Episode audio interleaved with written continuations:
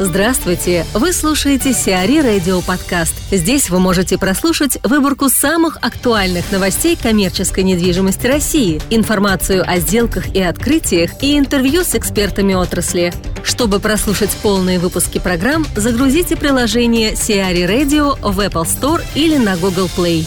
Никто не хочет покупать у «Газпрома». «Газпром» в очередной раз не смог продать гостиничный комплекс «Пик-отель» в Красной Поляне города Сочи. Актив был повторно выставлен на продажу в ноябре прошлого года. Начальная цена реализации составляла 1 миллиард 100 миллионов рублей. Гостиничный комплекс расположен у подножия Кавказского хребта на высоте 540 метров над уровнем моря.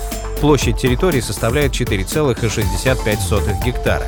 Комплекс включает в себя два гостиничных корпуса с общим фондом 94 номера, гостиницу на 12 номеров, 5 вилл общей площадью 1600 квадратных метров, 7 коттеджей общей площадью 1100 квадратных метров и объекты инфраструктуры. Все объекты пытались реализовать единым лотом. Илья Шуравин, управляющий партнер Руслан ТСП, рассуждает о ситуации с вебом и проектом «Нескучный Home and Spa». Конечно же, у веба в моем представлении нет задачи отжима проекта. И банк будет нацелен э, создавать максимальные условия для того, чтобы проект э, был реализован. С другой стороны, у проекта есть определенные нюансы, и внутренние структуры банка будут делать аудит проекта, собственный аудит проекта, да, для того, чтобы обнаружить точки для оптимизации инженерных решений, конструктивных решений и прочее. То есть будет проведен в том числе аудит планировок, и, возможно, проект будет отправлен на небольшую доработку. Наличие веба как банка означает серьезного финансового партнера, поэтому если конфликт заемщика и банка не обострится, а скорее всего все люди разумные смогут договориться, да, то вкладчики никоим образом не пострадают. И наоборот даже, если будет понимание, что банковское плечо есть, и оно дальше реализуется, это значит, что проект будет реализован уверенно. Поэтому я думаю, что это не самая проблемная ситуация на рынке, и, скорее всего, она положительно разрешится для обеих сторон, и просто стороны договорятся друг с другом. То есть для проекта это даже хорошо? Всегда хорошо, когда в крупном проекте есть сторона, которая подталкивает к тому, чтобы проект рассмотреть внимательно заново, корректировать что-то, что возможно. Пусть даже, если это сдвинет сроки реализации на несколько месяцев-полгода, от этого хуже никому не ставить, если в результате оптимизированных решений проект станет более эффективным. А вот э, оптимизация, которая может последовать, если да. банк начнет принимать участие в проекте, она насколько будет да. серьезной? Там просто такой масштабный проект, если я не ошибаюсь, там больше 400 тысяч квадратных ну, метров. Ну, во-первых, скажем так, старое позиционирование немного завышено. Можно сделать определенное удешевление проекта. Вы прекрасно понимаете, что даже если проект будет продаваться дешевле на 15-20%, я имею в виду сами метры, то экономика проекта все равно выдержит. Иначе, если бы этого не было, то в принципе в этот проект входить не было смысла. Возможно, у банка есть другая идеология. Это не продавать в долгую и дорого, а, в общем-то, продать его, ну, скажем так, не максимально быстро, но чуть ускоренными темпами. Поэтому, если банк навяжет свою позицию удешевления проекта, оптимизации, упрощения каких-то элементов, от этого точно никто не пострадает. Вы считаете, что количественно, то есть по метрам, э, сильно не изменится? Я слышал такое мнение, скажем так, э, коллег о том, что, возможно, у проекта будет чуть-чуть подрезана высотность. Но это мнение в формате слухов. Я точно не берусь под этими словами подписаться.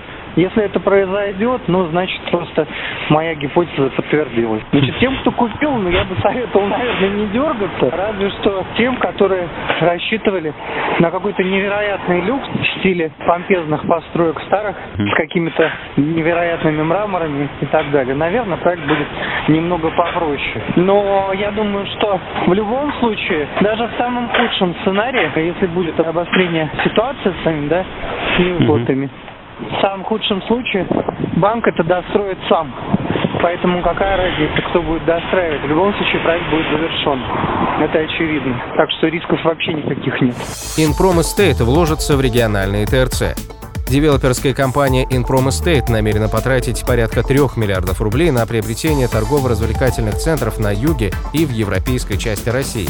Сейчас в приоритете Ростов-на-Дону. В 2017 году компания не вкладывала средства в приобретение новых площадей, а инвестировала в развитие принадлежащих компании объектов в Ульяновске, Брянске и Краснодаре. Цепелин займется наследием. Управляющая компания «Цепелин» прошла аттестацию и получила лицензию на работу с объектами исторического и культурного наследия. Ранее работы с подобными объектами приходилось существенно ограничивать, так как они имеют ряд обязательных условий и требований к фасилити-оператору. Например, наличие в штате компании необходимого количества специалистов-реставраторов. Для получения лицензии все работники в обязательном порядке должны пройти курсы повышения квалификации по специально разработанным программам в аккредитованных Министерством культуры России учебных учебных заведениях, сдать экзамен и получить соответствующие свидетельства. Ниссанов и Илиев сохранили первенство. Рейтинг «Короли российской недвижимости 2018» от Forbes, как и год назад, возглавила компания «Киевская площадь» года Нисанова и Зараха Илиева. Арендный доход Киевской площади за 2017 год составил более полутора миллиардов долларов. Компании принадлежат такие объекты, как ТРК «Европейский» и «Фуд Сити», Кроме того, запланировано строительство Food City 2 в Химках. Развивает компания и гостиничный сегмент в Заряде и на Новом Арбате.